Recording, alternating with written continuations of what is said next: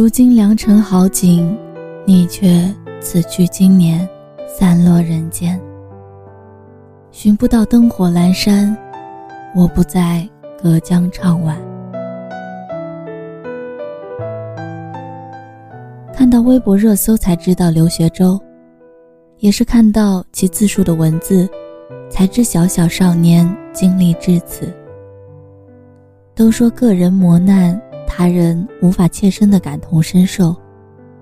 但是，一时之间，是心疼，还是无奈，自己也不知道的复杂情绪，还是浮上心头。默默看完他的微博，一个努力在校的男孩子，一个努力向上的男孩子，却最终遗憾的做出离开的选择。但可能，这已经是他想到的最美好的结局了。有个网友说了这么一句话：“拥有爱孩子的父母是多么幸福。”要说三生有幸，那就是作为父母的孙海洋，让所有人知道了孙卓，而不知国兵。但是，所有人都知道刘学周，却。不知道定金。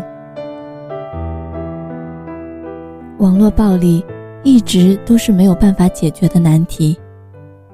有的人总是会喜欢用恶意和怀疑去揣测他人。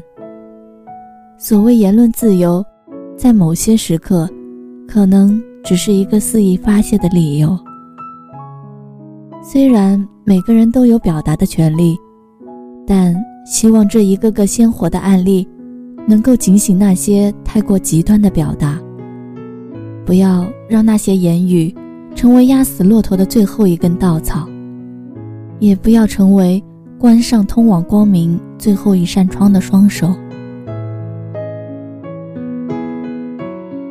未经他人事，莫论他人非。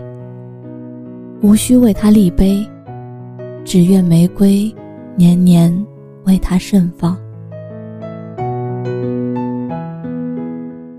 无论你是少年，亦或是中年，无论你处在什么样的年纪，请相信，这个世界仍然有阳光存在，属于你的那道光，始终会照进来。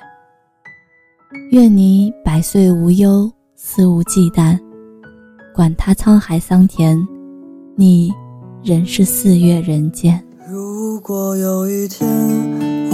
我们再见面，时间会不会倒退一点？也许我们都忽略互相伤害之外的感觉。如果那一天我们都发现好聚好散不过是种遮掩。